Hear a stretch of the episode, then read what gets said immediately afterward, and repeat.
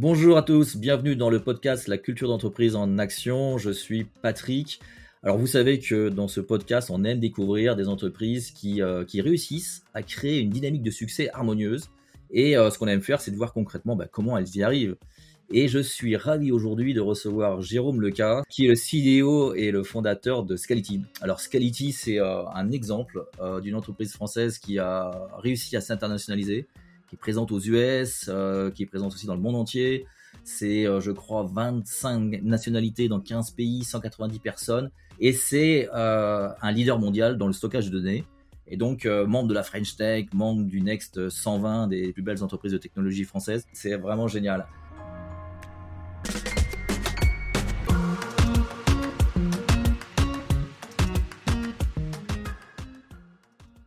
Suis très heureux, euh, Jérôme, de, t'accueillir. Euh, merci beaucoup à toi. C'est un plaisir et un honneur, Patrick. Ouais, écoute, c'est vraiment génial. Euh, alors, déjà, si tu pouvais nous en dire un petit peu plus sur le stockage de données et, votre offre. Alors, de façon simple, ce qu'on fait, c'est qu'on apporte les technologies du cloud dans les entreprises pour le stockage de données. Aujourd'hui, avec la transformation digitale, avec la transformation des processus métiers, les entreprises, mais aussi les collectivités locales, les hôpitaux, les services du gouvernement ont besoin de stocker de plus en plus de données et ils sont face à un choix cornélien. Soit ils donnent tout à Amazon euh, avec des questions évidentes de souveraineté numérique, soit ils gardent la maîtrise de leurs données euh, et pour cela ils déploient en leur centre euh, des systèmes de stockage de données à très grande échelle. Aujourd'hui, Amazon, Facebook et tous ces grands acteurs nous ont appris qu'il y a des façons de faire l'informatique qui sont plus efficaces que ce qu'on faisait il y a 10 ou 20 ans. Euh, c'est le cloud en matière de technologie. Et ce qu'on fait, c'est qu'on apporte les technologies du cloud à nos clients. Nos clients, c'est qui? C'est les entreprises du CAC 40, c'est les hôpitaux. On a 44 hôpitaux qui sont nos clients dans le monde entier. C'est euh, des services euh, de gouvernement de collectivités locales, des ministères, des mairies, des, euh, des départements. voilà, l'essentiel, c'est des, c'est des entités qui sont suffisamment grandes pour être capables d'exploiter l'informatique à très grande échelle. Je disais qu'on était euh, présent dans le monde entier. On a des clients dans 45 pays dans le monde. On est vraiment présent dans le monde entier, euh, du euh, Pacifique sur la côte ouest et en tournant dans le sens des fuseaux horaires jusqu'en Australie. Ouais, c'est vraiment impressionnant. Alors, et physiquement, vous avez, tu as des équipes dans combien de pays? 12 pays on a, on a des on a des salariés dans 12 pays et en fait on en ajoute de plus en plus parce que euh, chaque client euh, vient avec une demande de support euh, dans sa langue maternelle. Donc on est capable de, de donner du support technique dans de plus en plus de langues. Là on vient de recruter quelqu'un qui est capable de faire du support technique en russe. Il est basé en fait en Finlande et on a ajouté l'hébreu parce qu'on a pas mal de clients en Israël. Enfin bon c'est les uns derrière les autres et donc, on a, euh, on a du staff euh, et des bureaux dans une douzaine de pays. Y compris au Japon, je crois. Hein. Euh, on a un gros bureau au Japon, à 10 personnes au Japon. Euh, c'est un des paris que j'ai fait très tôt, dès qu'on a monté l'entreprise. Euh, j'ai dit à mon conseil d'administration, le Japon c'est très long, donc on va démarrer tout de suite. Euh, J'étais au Japon où là-bas les, les, différents interlocuteurs m'ont dit oui, on a l'habitude les startups, vous venez, vous restez trois ans, puis après vous repartez parce que vous n'arrivez pas à faire de business.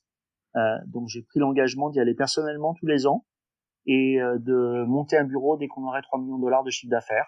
Et euh, bah, les, les, trois premières années, ils m'ont vu venir et ils m'ont pas donné de business. Et la quatrième année, euh, ils m'ont donné du business et on a atteint les 3 millions de dollars de chiffre d'affaires. On a ouvert un bureau. Tout le monde a tenu parole. C'est un pays où, euh, évidemment, il faut tenir parole et il faut s'inscrire dans le temps. Waouh, impressionnant. Et alors, comment arriver à créer une dynamique commune euh, avec des pays aussi différents que le Japon, euh, Europe, États-Unis, euh, Russie? Alors évidemment, on n'y arrive pas du jour au lendemain. évidemment, chacun vient avec sa culture. Les cultures sont très différentes. évidemment, quand on quand on dit quelque chose à tout le monde, à, toute l'entreprise à la fois, les, les, différents employés n'entendent pas la même chose. Euh, nous, on a quelques quelques principes qui nous servent de colonne vertébrale. Euh, déjà, on fait une réunion de tout le management, euh, pardon, une réunion de tous les employés une fois par semaine, une demi-heure. Une demi-heure, c'est comme une émission télé d'une demi-heure euh, qu'on fait en vidéocast euh, à tout le monde. Les ceux qui sont en Asie l'écoutent en différé, et ça fait vraiment une colonne vertébrale d'information. Et puis pour les informations qui sont importantes pour les changements de stratégie, les lancements de produits, des changements importants d'organisation, en fait, je suis obligé de communiquer région par région, non pas pour des raisons de temporalité, de fuseau horaire ou même de langue, mais vraiment des raisons de culture. Ça se communique pas de la même façon dans chaque culture. Euh, donc il faut d'abord euh, euh, préannoncer de façon spécifique dans chaque région et après faire une annonce globale, bien juste confirmer la décision ou, le, ou la direction. Donc tu prends vraiment en compte de manière fine les cultures géographiques locales.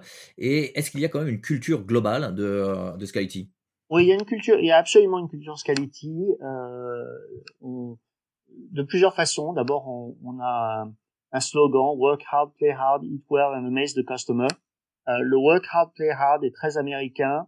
Euh, amaze the customer, c'est pour rappeler que en tant qu'entreprise, on veut être customer focus. Le eat well est en fait l'introduction un peu française dans le slogan. Et à travers le eat well, ce qu'on veut dire, c'est euh, bah, il faut aussi euh, bien vivre, il faut s'amuser, il faut se faire plaisir dans la vie. Et en, en fait, en, en mettant euh, ces quatre euh, ces quatre concepts work hard, play hard, equal MS de customer ensemble, et ben ça fait une culture qui est très euh, très personnelle à Scality. Euh, une autre chose qui est, qui est très importante, c'est notre façon de, de traiter chaque employé vraiment comme une personne unique qui vient avec ses forces et, ses faiblesses aussi, et de respecter. on a on a probablement une culture de la prise de décision qui est très axée sur l'écoute de tout le monde. Ça ne veut pas dire qu'on est consensuel dans la prise de décision, mais on écoute les détracteurs et on, euh, on leur montre qu'on les a entendus et qu'on prend cependant une décision euh, contraire à leur avis, ce qui n'est pas un problème si on l'explique. Euh, donc, j'ai pas doute qu'il y a une culture euh, unique à Scality et en fait on le mesure assez bien. On fait des, on continue des des, des surveys en français, des sondages du, du, du staff, des employés en continu et en fait, euh, le, ce qui est mis en avant par nos propres employés euh, comme euh, point fort de Scality, c'est la camaraderie qui est interne à l'entreprise. Donc on arrive, alors qu'on a des employés un peu partout sur la planète, à créer une vraie camaraderie entre les employés Scality et clairement ça fait partie de notre culture ça, c'est un très très bon indicateur, cette notion de, camaraderie. Est-ce que la culture, vous l'avez travaillée euh, assez tôt, quasiment dès le départ, ou est-ce que c'est venu au fur et à mesure? Alors, bah, au début d'une entreprise, on se pose même pas la question. Hein, euh, jusqu'à une trentaine de personnes, on est tous dans une salle ou quasiment. Euh, donc, la, question de la culture d'entreprise se pose pas. On a commencé à se poser la question de la culture d'entreprise en 2015, quand on a recruté massivement. On est passé de 35 à 100 en 18 mois. Et là, euh, bah, j'ai fait quelque chose d'assez consensuel où euh, j'ai demandé à tout le monde de, de contribuer ce qu'il pensait qu'était la culture de Scality pour la documenter. Et en fait, euh, on a abouti avec quelque chose qui n'avait pas vraiment de, de, force et surtout dans lequel je ne me reconnaissais pas. Donc j'ai vécu avec pendant deux ans. Euh, et encore une fois, c'était vraiment euh, issu du staff. Euh, mais au bout de deux ans, je, je me retrouvais plus dans les cultures annoncées par l'entreprise. Et donc euh, j'ai refait les choses mais très différemment. Où en fait euh, bah, j'ai d'une certaine façon euh, dicté ma culture à ce que allait devenir Scality en croissance en scale-up hein, au moment où on passait de 100 à 200 personnes donc encore une étape de croissance importante et il y a des cultures que j'ai imposées et qui se sont imposées un exemple dans nos on a, on a cinq éléments importants de culture Uh, we are bold, customer focused, committed to quality, advocate camaraderie, respectful and ethical. Le we advocate camaraderie, c'est quelque chose que j'ai littéralement imposé. Les équipes d'ingénieurs étaient contre. Euh, et en 2017, quand on a fait ce travail-là, les équipes d'ingénieurs me disaient non mais moi je viens, euh, je viens au travail euh, pour gagner ma vie, c'est mon travail et c'est séparé de ma vie privée. Et j'ai dit mais non, en fait, on est chacun euh, une continuité d'être humain et on est la même personne quand on est à la maison, quand on est avec ses amis, quand on est au bureau. Et le advocate de camaraderie, pour moi, c'est bien plus que juste une attitude au bureau, c'est aussi une attitude avec les clients. C'est dire qu'on va pas faire une entourloupe à un client parce que ça n'a pas d'intérêt. C'est que on est dans la notion de partenariat, mais la notion de partenariat est beaucoup trop galvaudée. C'est pour ça que je préfère le terme de camaraderie. Et donc c'est euh, quelque chose que j'ai imposé à l'entreprise en 2017. Mais au fil des ans, de l'avoir affiché, l'entreprise est devenue, c'est devenu une culture d'entreprise. Alors évidemment, c'est c'est c'est un peu euh, un serpent qui se mord la queue, c'est-à-dire que je l'ai affiché, mais c'est aussi parce que notre quotidien a respecté cette valeur, parce que sinon ce serait jamais devenu une, valeur d'entreprise. Et aujourd'hui, une façon de mesurer ça, euh, on s'est donné un défi. Euh, on fait pas mal de choses dans l'humanitaire. Il y a deux ans, on avait euh, participé en tant qu'entreprise à la course du cœur. J'ai pas mal de marathoniens à Scality et la course à pied est quelque chose de très important. Et là, on a lancé un défi avec d'autres entreprises euh, de courir, marcher ou en vélo, aller jusqu'à la Lune et de retour, donc de faire euh, 360 000 km x 2, 720 000 km. Euh, et, euh, et en fait, il y a beaucoup d'employés, euh, genre deux tiers des employés qui sont inscrits à ce défi, et surtout beaucoup de nos clients et de nos partenaires qui ont aussi nous ont rejoints dans ce défi. C'est une, une bonne façon de montrer comment cette camaraderie, en fait, elle a pris aujourd'hui dans l'entreprise. Ah, génial. Ah, génial. Écoute, moi je rebondis sur ce que tu dis. En fait, je trouve que c'est important que le, le dirigeant soit à l'aise euh, dans la culture, parce que sinon, le dirigeant étant le principal ambassadeur, je pense que c'est important aussi de, sortir des sentiers battus et j'aime le mot camaraderie parce que voilà, c'est pas des, valeurs que l'on entend euh, régulièrement.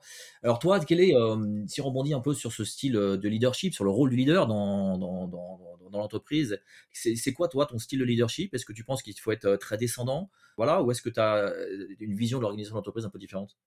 D'abord, pour moi, le leadership, c'est un art, donc c'est pas un truc que je vais pouvoir résumer en trois phrases. Et surtout, c'est, euh, c'est plein de paradoxes. D'ailleurs, être entrepreneur, c'est d'être capable de manier le paradoxe. Hein. Euh, être entrepreneur, ça veut dire euh, d'avoir une vision très formée et en même temps d'être extrêmement à l'écoute de son marché. Et généralement, quand on est trop à l'écoute, et eh ben on perd sa vision. Donc, euh, il faut déjà manier ce premier paradoxe. Euh, et dans le dans le style de leadership, pour moi, c'est euh, une écoute extrême sans tomber dans le consensus. Mmh savoir écouter tout le monde dans la prise de décision, et mais savoir cependant euh, décider. Euh, et décider, c'est toujours faire des gens mécontents. Hein. Euh, et pour moi, la clé de ça, c'est d'être capable d'expliquer son processus de décision, en particulier aux détracteurs. Donc ça, on le pratique pas mal à, à Scality. Euh, une autre chose qu'on a qu'on a vraiment intégré dans notre style de management, moi-même, mais aussi mon équipe de management, c'est la pratique du lean au sens du Toyota Production System c'est-à-dire de transformer l'organisation en organisation apprenante et constamment, constamment être euh, dans, dans un mode de questionnement euh, sans se paralyser du fait qu'on est dans le questionnement, mais constamment être dans la recherche d'amélioration des processus de l'entreprise et d'apprentissage. Mmh. Alors, est-ce que tu disais, je rebondis sur, euh, tu disais tout à l'heure que vous faisiez des, un feedback, vous faisiez des sondages, euh, et je crois que c'est quelque chose de, de, très important chez vous, et donc c'est aussi prouver que vous êtes à l'écoute euh, des, collaborateurs. Donc, comment, ça se passe ces sondages et, euh, est-ce que, est que ça vous donne vraiment des informations euh, intéressantes? Alors, ça fait cinq ans qu'on fait ça et c'est extraordinaire. donc, les sondages, il y a, plusieurs entreprises qui, qui font, qui donnent des méthodologies de sondage du staff, notamment Culture Amp ou Python. nous, on a utilisé l'un et l'autre. Actuellement, on utilise Python. Et donc, nos employés reçoivent des questions toutes les trois semaines auxquelles ils répondent on a un taux de participation de l'ordre de 85%, donc c'est statistiquement représentatif. Et donc ils répondent à, euh, en tout sur euh, trois mois, on va leur présenter 120 questions. Ces questions, elles sont euh, scientifiquement calibrées par ces outils pour comparer d'autres entreprises. Et ce que ils nous sortent comme mesure, c'est ce qu'ils appellent l'engagement, engagement en anglais, on pourrait dire adhésion en français, du staff. donc ça, c'est c'est très utile pour savoir où on en est avec notre staff et si le staff est en train de suivre euh, l'entreprise dans son ensemble. Et on constate une corrélation très directe entre l'adhésion du staff et le turnover. C'est-à-dire que plus le staff adhère, le moins on a de turnover. Et pour nous, le turnover du staff, c'est quelque chose d'extrêmement coûteux. Donc ça, c'est la première chose. Mais en fait, il faut surtout pas s'arrêter là. Donc si on ne fait que lire nonchalamment euh, ce chiffre, euh, honnêtement, on n'a rien compris. Ce qui est important, c'est d'aller vraiment comprendre ce que le staff essaye de dire et de répondre aux préoccupations du staff. Et ça, c'est à la fois les outils vont proposer, ces, plateformes proposent les priorités telles que enregistrées euh, par les réponses du staff, mais aussi le staff va mettre des commentaires. On reçoit à peu près 1500 commentaires par an, euh, et Roxane, ma chief of staff, euh, les lit tous, moi j'en lis à peu près 10%, et ces commentaires sont tout aussi importants que le sondage en lui-même. et on prend euh, grande attention à répondre aux commentaires, soit sur la plateforme, soit à travers notre communication à toute l'entreprise. Mais donc, en fait, ce qui fait la force de ces outils, c'est pas tant le sondage en lui-même, c'est comment le management va prendre en compte ce qui est remonté par ces sondages. Et pour nous, ça a été euh, phénoménal. Ça nous a permis de baisser très significativement le temps de 50%. Ah, c'est de combien, tu dis? 50%. Waouh, wow. non, c'est vraiment impressionnant et, c'est vraiment la preuve. Il faut mesurer un peu l'impact de, de, de, ce qu'on fait et effectivement de, cette écoute euh, des collaborateurs. Et cette écoute de collaborateurs, je crois que tu, vous travaillez aussi beaucoup sur cette notion de, feedback, feedback constructif. En fait, de, façon régulière, vous avez un process euh, de, faire, pour faire le point avec les collaborateurs qui est assez poussé, je crois. Alors, effectivement, c'est quelque chose sur lequel on a pas mal travaillé. En fait, le pour qu'un manager donne du feedback à un collaborateur, c'est pas quelque chose de facile et euh, d'évident. Euh, faire un feedback, ça demande du courage, ça demande d'être sûr de soi, et ça demande surtout d'arriver à trouver comment le faire en empathie. Donc, euh, on, on, pose un cadre pour aider à tout ça. Euh, D'abord, bah, ça commence par la formation des managers et de leur expliquer l'importance du feedback. Le fait aussi que pour donner du feedback, il faut accepter de recevoir du feedback. Euh, J'utilise la notion de feed forward. Euh, euh, il faut faire du feed forward pour avoir du feedback. Hein. Euh, L'autre chose, c'est la notion de courage qui est associée au fait de donner et de recevoir du feedback. Et on organise des temps forts. D'abord, je demande à tous les managers d'avoir un rendez-vous hebdomadaire, seul à seul, avec chacun euh, de leurs des employés qui managent. Absolument une demi-heure par semaine une demi-heure minimum par semaine, mais vraiment toutes les semaines avec une cadence. Ce rendez-vous est l'occasion de faire euh, du mini feedback sur euh, qu'est-ce qui se passe au quotidien. Euh, et puis après, on a un rendez-vous beaucoup plus important de annuel, de, on appelle annual review, que je demande aux managers de préparer et aux employés aussi. Une chose qui est importante, c'est que le feedback se passe bien, il faut que ce soit intégré dans la culture des employés autant que des managers. Donc tout ce que je dis là, je le dis aussi bien aux managers qu'aux employés pour que les employés soient prêts à entendre et prêts aussi à donner et à dire ce qu'ils pensent. Ouais, et puis je crois que tu disais aussi que c'est important que les gens euh, soient prêts à changer eux-mêmes, quoi, que ça soit vraiment non seulement dans les deux sens, mais que ça soit fait avec une vraie écoute, une écoute euh, active. Euh, pour moi, la, seule façon d'écouter vraiment, c'est quand on est prêt à changer d'avis. Si on écoute quelqu'un en se disant, bah, de toute manière, je sais, je ne changerai pas d'avis sur la base de ce qui m'a été dit, en fait, on n'est pas en écoute. Ouais, et puis d'accepter aussi que, que ce, ce, changement, ce, ce, feedback se fasse aussi pour toi. Alors, je, je rebondis sur un, un, un, autre point. Tu, ce qui m'a, ce qui m'a surpris, c'est que vous n'avez pas de, vous aviez une, une DRH, euh, vous n'en avez plus aujourd'hui, et qu'aujourd'hui tu as, as, une chief of staff euh, qui, qui, est Roxane, dont tu parlais tout à l'heure. Euh, et euh, est-ce que tu peux nous dire deux mots le rôle de cette chief of staff? C'est quelque chose d'assez rare encore dans les entreprises françaises. Je crois que c'est très important chez vous. Ouais. Non, effectivement, j'ai essayé différents modèles et c'est celui qui me convient bien, qui à mon avis convient bien aux startups. Euh, bon, quand les startups grossissent, euh, au-delà d'une centaine de personnes, on est bien obligé de mettre en place des structures. Hein. Tout ne peut pas aller au CEO, ça marche pas. Ou l'équipe fondatrice, si c'est une équipe fondatrice. Euh, donc à ce moment-là, se pose la question des structures. il y a plusieurs façons de faire. Souvent, les startups vont recruter un DG, souvent venant d'une plus grande entreprise, euh, ou alors ils vont structurer avec un, Chief Revenue Officer, un Chief Success Officer et quelques postes clés comme ça. Euh, nous, on a, en fait, on a structuré, donc j'ai des postes clés très importants. Notre VP Engineering a un rôle très important dans l'entreprise. J'ai des patrons de vente euh, par euh, région géographique parce que, comme tu l'as compris, euh, différentes régions ont des cultures et aussi des cultures commerciales très différentes. Et j'ai ce qui est tenu par Roxane, qui est très important euh, et qui est le réel liant dans l'entreprise. Euh, Roxane peut me représenter dans toute conversation. J'ai pas besoin d'aller dans toutes les conversations. Elle va me représenter son problème et tout le monde dans l'entreprise sait qu'elle euh, qu'elle me représente. Elle peut aller euh, parler à quelqu'un, même one on one, et porter ma parole. Mais pour autant, euh, contrairement à ce qui se ferait avec un DG, il n'y a pas une délégation d'autorité à Roxane. C'est ma parole qui est portée. et c'est un modèle que je trouve extrêmement efficace euh, et qui en tout cas euh, Ascality nous permet de grandir et d'avoir une communication extrêmement fluide et donne le sentiment à l'ensemble des employés euh, que je suis très accessible. Alors je, je suis effectivement accessible parce que j'accepte des rendez-vous de, de n'importe quel employé et, euh, et, je leur promets du temps euh, avec un préavis d'une semaine. Mais au-delà de ça, je dirais Roxane porte mon accessibilité encore plus que ça. Sur le sur la question du rôle du DRH, pour moi, les, les, questions de DRH sont sont des questions qui sont de l'ordre du CEO, qui sont critiques. et donc, c'est effectivement Roxane qui porte ma voix là aussi et qui a une certaine autonomie de, de décision et de oui, d'action, mais en portant ma voix, non pas non pas avec la structure de DRH. Je trouve aussi, enfin, la notion de DRH mélange des choses qui, à mon avis, euh, sont d'ordre très différent. Il y a toute une partie administrative euh, dans la DRH, mais il y a aussi toute une partie euh, lien social dans l'entreprise, culture, euh, la relation avec le comité d'entreprise ou, la DUP. Euh, et chez nous, tout ça est toute la partie lien social est traitée par Roxane, toute la partie administrative est traitée par par notre direction financière. Et toute la partie recrutement, management est gérée par chacun des managers qui prend finalement et qui assume le DRH local. Ah ça, ça c'est une autre chose. Euh, on a eu un moment un service recrutement et les managers étaient très contents.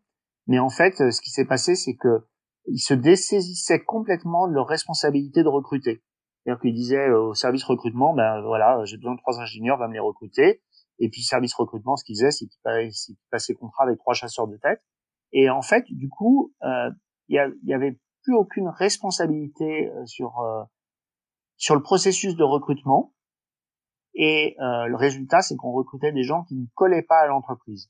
Donc à un moment, j'ai supprimé tout ça, euh, supprimé autant le service interne de recrutement que les chasseurs de tête. On utilise les chasseurs de tête de façon exceptionnelle, on le fait, mais de façon exceptionnelle. Et j'ai demandé à chaque manager d'être responsable de leur processus de recrutement. Alors on les assiste, hein, on les assiste avec la plateforme LinkedIn, on les aide à écrire leur job description, et c'est Roxane qui fait ça d'ailleurs, mais ils en sont responsables. Et le résultat est un recrutement de plus grande qualité.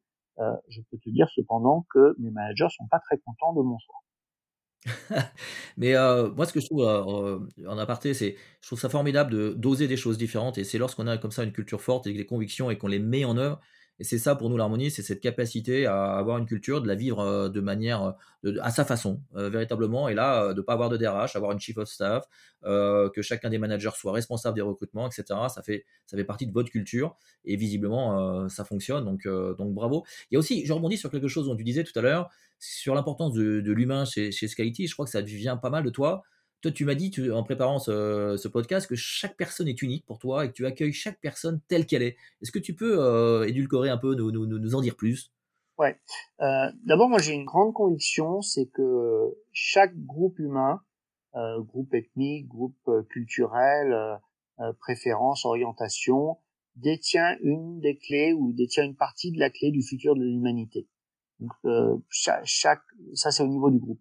Au niveau de l'individu, euh, moi j'ai appris à l'école, parce que c'est ce qu'on apprenait euh, euh, fin des années 80, j'ai appris à l'école que tout employé est remplaçable et que quand tu fais une organisation d'entreprise, il faut surtout pas se préoccuper des gens, il faut se préoccuper de la meilleure structure pour tes processus métiers euh, et qu'après tu mets les gens dans les cases. Euh, et ben cette vision d'entreprise ne pourrait pas être plus opposée à ce que je pense vraiment. Ça m'a pris une dizaine d'années d'arriver à accepter que euh, je ne suis pas d'accord avec ce que j'ai appris à l'école, moi, je pense au contraire que chaque personne est unique et on l'accueille dans son unicité. Et euh, au moment où on recrute quelqu'un, bon, évidemment, on a un poste en tête, mais la personne, elle va venir avec des qualités qu'on n'a jamais identifiées pendant le processus de recrutement, et aussi des faiblesses qu'on n'aura pas identifiées dans le processus de recrutement. Et la démarche Ascality, c'est toujours de s'intéresser à la personne telle qu'elle est et de lui trouver le meilleur rôle dans l'entreprise quitte à adapter les rôles. Alors évidemment, ça demande un peu de gymnastique et surtout, ça demande de réellement se euh, être intéressé par les gens et les connaître. Euh, mais euh, c'est la réalité aujourd'hui dans ce Scality en tant qu'entreprise. Ce qui veut dire que l'organisation va, en, dans une certaine mesure, s'adapter au, profil personnel des individus. Oui, alors comment dire, c'est dans une certaine mesure, et puis c'est pas du jour au lendemain, mais on va faire évoluer les gens euh, dans une direction qui correspond à leur profil et on va, on va absolument en tenir compte au fur et à mesure qu'on fait évoluer notre organisation. Alors nous, c'est ce qu'on appelle la, dimension plaisir, euh, qui est très très importante pour effectivement qu'il y ait un alignement entre le collaborateur et, l'équipe et l'entreprise, et que, et, que, et que le collaborateur puisse donner le meilleur lui-même. Donc il faut que l'organisation quelquefois s'adapte. Donc c'est vraiment intéressant d'avoir cette, euh, cette agilité. Et alors, ça, pose une question quand même fondamentale et qui est souvent posée, c'est c'est quoi le, comment arriver à marier, à marier humanisme et performance, avoir une vraie vision de, l'importance de l'être humain au sein de l'organisation, mais aussi que de pas être, euh, de pas oublier la performance. Comment tu arrives à, est-ce que ces deux choses sont différentes pour toi, ou est-ce qu'au contraire, euh, elles sont complémentaires? Pour moi, elles sont euh, très naturellement complémentaires. En fait, un employé va produire d'autant plus qu'il est content dans son job, qu'il a le sentiment de se réaliser, qu'il a le sentiment de faire partie de quelque chose qui a un sens. Donc, et, et, cette notion de sens, elle est différente pour chaque individu. Donc, quand on arrive à mettre chacun dans un job où il se sent tellement libre de se réaliser de contribuer à quelque chose qui a un sens, c'est là qu'il va produire le plus et c'est là que l'entreprise sera la plus performante. Euh, moi, dans, dans, ma vie, j'ai très rarement rencontré des gens qui sont fainéants. J'ai rencontré des personnes qui euh, se retrouvent euh, dans un rôle qui ne devrait pas être le leur et euh, et parfois des personnes qui sont poussées par leur environnement social à prendre euh, des rôles qu'ils qui, ne devraient pas prendre. Et il faut arriver à, à, communiquer avec eux, à leur faire prendre conscience qu'en fait, ils seraient bien plus heureux euh, dans un autre rôle, peut-être d'ailleurs avec moins de responsabilités au sens sociétal, mais pour autant euh, beaucoup plus heureux pour ce qu'ils aiment faire. Je vais donner un exemple très concret sur les deux dernières questions. Euh, très très souvent, on a des, des experts techniques qui montrent euh, du leadership dans les réunions euh, de brainstorm technique. Ils montrent qu'ils comprennent les problèmes, qu'ils sont capables de comprendre euh, l'interaction entre une problématique technique et le business sous-jacent. Et on a très très envie d'en faire des managers. Et je dirais que au moins une fois sur deux, quand on approche la personne et qu'on lui propose d'être manager, l'ingénieur dit que bah non, en fait, il préfère rester ingénieur euh, et que ce qu'il aime, bah, bah, chez nous c'est du software, donc c'est développer du code. Ce qu'il aime, c'est développer du code. Il n'a pas du tout envie de se mettre à faire du management. Et je dirais que c'est bien que c'est euh, une fois sur deux. Et à chaque fois qu'on a un peu poussé, un peu forcé la personne euh, à faire du management, euh, on a perdu la personne dans les deux ans. ils nous ont quittés en disant que ben non, en fait, merci beaucoup pour le salaire accru, mais en fait, ils veulent vraiment retourner à un job de développeur, ils veulent un job ailleurs, ils non, non, mais super intéressant. Alors, là, on voit le, respect de, l'humain, mais quelque chose qui est très important dans le succès des entreprises, c'est le, respect de, l'ensemble des parties prenantes. Et euh, vous avez des parties prenantes très importantes qui sont les distributeurs, qui sont les, actionnaires, bien sûr, qui sont les partenaires. Quelle est votre politique à ce niveau-là? Est-ce que vous avez autant d'importance aux autres parties prenantes qu'aux collaborateurs et aux actionnaires? Comment, comment, Quelle est ta vision là-dessus? On a, on a symbolisé ça dans notre logo. Notre logo a six branches. En fait, il a, euh, il a six flèches vers l'extérieur et ensuite il a six triangles intérieurs. Euh, les six triangles intérieurs représentent euh, Scality, le staff de Scality. Euh, il y a six couleurs différentes qui représentent en fait la diversité, le fait que ben, on est tous différents et on se met ensemble pour faire un projet commun. Et les euh, six branches extérieures, c'est les six constituants, les stakeholders en anglais, qui pour nous doit optimiser pour l'ensemble des six. Ça commence par les clients, bien sûr, qui nous nourrissent, euh, et le staff, euh, l'ensemble des employés qui font l'entreprise, euh, les actionnaires sans qui l'entreprise n'existerait pas, euh, nos partenaires et nos distributeurs sont très importants. Il faut que dans notre politique commerciale, on leur laisse euh, suffisamment de marge. La responsabilité sociale de l'entreprise, de façon évidente. Et le sixième, c'est la recherche scientifique parce qu'on est une entreprise scientifique on croit en la science, on croit en la recherche et on veut apporter des innovations dans le monde. Et c'est aussi d'ailleurs un programme d'open source où on contribue de façon euh, publique une partie de notre recherche euh, au monde de l'open source. Wow. Alors j'adore ce logo. Euh, alors si on rebondit sur quelques-uns de ces parties prenantes, sur les clients. Alors j'avais Claire Forest au, téléphone, qui est ton ancienne DRH, et qui me racontait que elle se souvenait que lors des négociations commerciales importantes, plusieurs fois les commerciaux, tes commerciaux avaient réussi à gagner les contrats parce qu'ils avaient totalement assumé la culture de l'entreprise. Est-ce que est-ce que c'est vrai? Est-ce que tu peux nous donner un exemple? C'est difficile de donner des exemples parce que c'est généralement pas des choses qui sont publiques et dont je peux parler publiquement, mais c'est absolument vrai. Et on a des, des relations avec euh, nos clients qui sont euh, plus qu'excellentes. Euh, je pense à un client, c'était aux États-Unis, qui avec la, la pandémie, au mois de au mois de mars, nous a appelé et leur leur directeur financier leur a imposé d'annuler un contrat avec nous. je leur ai dit ok, bah, légalement vous avez le droit de l'annuler, donc on va l'annuler, mais je leur ai dit ça va vous mettre en danger parce qu'en fait vous n'allez pas savoir opérer votre plateforme sans qu'on continue à faire ce qu'on faisait. je pense que vous avez un vrai risque. Et mon interlocuteur dit bah oui je sais, mais mon directeur financier me l'impose. Et euh, je demande à mon interlocuteur, mais est-ce que tu vas reprendre le contrat le jour où tu auras le droit de le faire? Il dit, bah oui, évidemment. Euh, en fait, moi, j'aimerais ne pas interrompre le contrat. Et donc, j'ai répondu, bah écoute, on va continuer, on va, on va pas être payé, mais on va continuer à faire le contrat pour cette période où euh, pas nous payer. Et euh, voilà. Donc ça, c'est un exemple réel euh, qui s'est passé cette année, enfin en 2020. Et évidemment, dès qu'ils ont eu le droit, ils ont renouvelé le contrat et puis on a signé encore un contrat supplémentaire de 2 millions de dollars au mois de décembre. Je peux pas dire que le contrat de 2 millions de dollars soit directement le fruit de l'attitude que j'ai eue au mois de mars, mais disons que une bonne relation, ça aide. Wow. C'est un, un, très très bon exemple. Alors, dans les, dans les autres parties prenantes, euh, il y a bien sûr la notion de, d'impact, la notion de, de RSE, ou on dit aussi OSG. est-ce, que, est-ce que tu considères que Scality est une entreprise à, impact? Alors, je, nos, nos produits euh, contribuent à mon sens, de façon très positive au monde, au sens où je pense que c'est important que nos clients gardent une indépendance par rapport à leurs données, et c'est ça qu'on leur apporte. Hein. Euh, dans un monde où euh, tout est en train de devenir dans le cloud et de plus en plus de pays ont des lois extraterritoriales qui leur permettent d'aller voir les données des autres et faire de l'espionnage industriel. Euh, nous, on apporte des technologies et des, des, produits qui permettent de lutter contre ça et de garder son indépendance. Donc, dans ce sens-là, oui. Euh, ceci dit, c'est un sens très extensif du mot impact. Euh, au-delà de ça, je pense que notre façon d'être dans le monde euh, a réellement de l'impact euh, vis-à-vis de nos employés, bien sûr, vis-à-vis de l'ensemble des stakeholders. Et puis, on a des initiatives qu'à mon avis, toute entreprise devrait avoir. on compense quand on voyage tout, tout notre création de CO2 par des plantations d'arbres, de tri des déchets, de réutilisation des déchets autant que possible.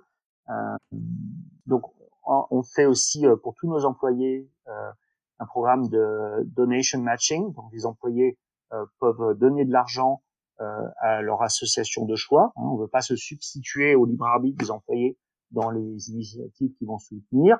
Et l'entreprise donne autant d'argent à l'association choisie par les employés, et ça dans le monde entier, à concurrence de 500 dollars par an, euh, organisation sauf religieuse ou politique. Donc euh, on a pas mal d'initiatives comme ça qui, à mon sens, font de nous une, euh, entreprise à impact. Donc non seulement apporter de la souveraineté, de l'indépendance au niveau informatique, mais aussi tous ces efforts qui sont faits autour de ça. Alors il y a un autre sujet, moi qui je rebondis sur les différentes parties prenantes avec ton logo là que j'adore. tu as parlé des actionnaires. Et dans ces startups, il y a une sorte de folie de, l'argent. On parle de licorne, on parle de décacorne. Euh, finalement, quand tu regardes licorne, impact, humanité, comment on arrive à, marier tout ça? Est-ce que est-ce que c'est pas, on ne devient pas schizophrène? Non, pour moi, il y a, y, a, y a, aucune raison de se dire qu'une entreprise qui a de l'impact ne devrait pas devenir une licorne. Il n'y a, y a aucune contradiction là-dedans. Donc euh, clairement, euh, moi j'espère gagner beaucoup d'argent avec Scality. Euh, j'ai une bonne rémunération. Nos employés sont très très bien payés et et, je pense qu'on fera gagner beaucoup d'argent à nos actionnaires. Et je pense que ça, il y a, y a aucun conflit entre ça et cette volonté-là et la notion d'impact. Il y a un, il y a un endroit où ça devient un conflit. Euh, je vais utiliser un terme anglais, tu vas m'aider à le traduire. C'est quand les gens deviennent greedy. Mmh Donc c'est une chose de vouloir gagner de l'argent, euh, c'est une autre chose que euh, de vouloir en gagner euh, en faisant perdre ses adversaires. Ouais, c'est un excès de de, de, de, de, soif de gagner de l'argent, quoi. Un excès de... Je pense, le mot d'avidité irait bien. Exactement, bravo. Et nous, il y a une chose qui est aussi très importante pour nous quand tu vois toutes ces parties prenantes, quand tu vois cette culture, c'est d'arriver à, créer quelque part une sorte de cohérence, une sorte d'alignement de, cet ensemble qui est un, comme tu disais, c'est le management, le leadership, c'est un art, c'est arriver à, marier tout ça. Est-ce que pour toi, cette notion de cohérence, d'alignement, c'est des, choses que tu gardes en tête quand tu manages la société au quotidien? Je ne le pense pas en ces termes. En revanche, ce que je pense, c'est que euh, d'abord, le métier du manager, euh, pour 80%, c'est de la communication. Euh, quand on est CEO, la communication, elle, elle passe par euh, les maillons intermédiaires. et je passe beaucoup beaucoup de temps à communiquer euh, aux managers, euh, que ce soit mes direct reports ou les managers intermédiaires, mes grands principes de management. Et non seulement à les communiquer, mais à les faire respecter. Euh, je disais tout à l'heure que je demande à tous les managers d'avoir un rendez-vous hebdomadaire avec chacun de ses employés. C'est quelque chose sur lequel j'ai dû insister pendant plusieurs années avant que ce soit effectivement euh, fait dans l'entreprise. Donc il faut une certaine constance et rappeler des grands principes euh, et, reprendre à l'ordre en fait le management quand il ne suit pas les principes du CEO. Il y a, quand même comment dire il y a quelque chose qui n'est pas euh, doucereux dans ce style de management. Hein. Il faut quand même imposer certaines choses, sinon elles sont pas faites. Alors, on arrive à, la fin de ce podcast. D'abord, j'ai pris un énorme plaisir à, à, mieux découvrir, à plonger au cœur de, de Scality. Qu'est-ce que, euh, on termine par une question traditionnelle. Qu'est-ce que tu conseillerais à un dirigeant en matière de culture d'entreprise? Il y a des dirigeants qui, qui hésitent. Le mot de culture d'entreprise peut faire peur. Euh, quelquefois, on peut se dire c'est bisounours aussi. Euh, donc toi, tu dirais quoi? Est-ce que c'est un levier? Est-ce que c'est euh, est-ce que c'est un atout? Alors, honnêtement, pour moi, le, le, le terme de culture d'entreprise est un peu galvaudé. Et aujourd'hui, on, on, le met un peu à toutes les sauces. Donc, euh, je dirais, euh, je dirais à l'entrepreneur ou au CEO de ne pas se focaliser sur le terme, de pas s'inquiéter, mais par contre d'avoir des principes incarnés. Euh, peu importe comment on les appelle, il faut qu'il y ait quelques principes et que ces principes correspondent à la réalité de ce que le leader est. Euh, si les principes ils sont ne correspondent pas à ce que les employés voient au quotidien, euh, ça va plutôt desservir l'entreprise que la servir. Donc définir quelques principes et s'y et s'y attacher. Euh, c'est vraiment ce que je conseillerais en matière de culture d'entreprise.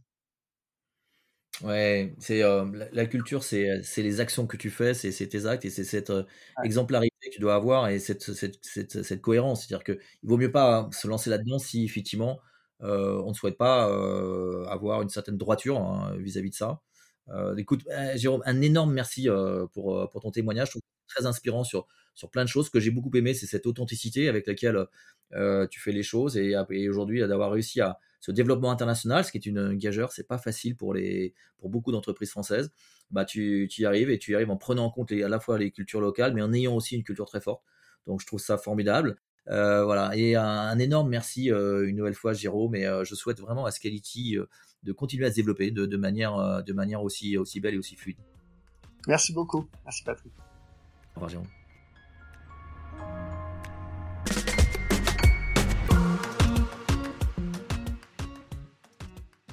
Donc si ce podcast vous, vous a plu, n'hésitez pas à en parler. Vous mettez sur Apple Podcast un petit commentaire et si vous avez adoré, vous mettez 5 étoiles, ça nous aide énormément. À bientôt.